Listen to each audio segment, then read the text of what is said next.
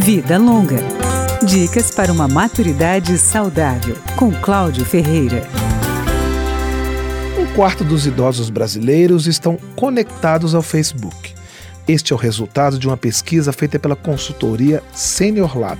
O diretor da empresa, Martin Henkel, diz que o que mais atrai os mais velhos às redes sociais é a interação a possibilidade, por exemplo, de encontrar amizades e relacionamentos do passado. Para a geração millennial, a internet é a janela para sair de casa. Para a população da terceira idade, o Facebook e a internet têm sido a porta de entrada da sala para recebê-los, receber as visitas em casa. A oportunidade de ter as redes sociais do celular, segundo Martin Henkel, beneficiou os idosos, porque o equipamento que reúne telefone e computador é mais fácil de usar.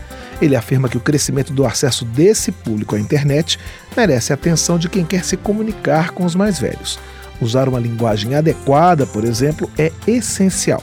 A regra principal é essa: menos é mais. Uma página que tenha muita animação, tenha muitos banners, muita informação dinâmica, ela não é uma página muito aderente para esse público. Eles preferem informação mais tática, um layout mais limpo, mais clean. A pesquisa mostra que os idosos navegam na internet por um período muito menor do que os jovens. O consultor tem dúvida se esta população quer aumentar o tempo nas redes sociais. O idoso prefere a companhia, prefere a presença. A internet ela tem sido um escape, um, um auxiliar para manter as pessoas mais próximas, mas eu não acredito que isso vá substituir as relações como tem acontecido no segmento mais jovem. A população com mais de 60 anos também usa as redes sociais para reclamar e não perdoa o mau atendimento por parte de comerciantes ou prestadores de serviço. Pelo contrário, toma isso como ofensa pessoal e faz uma postagem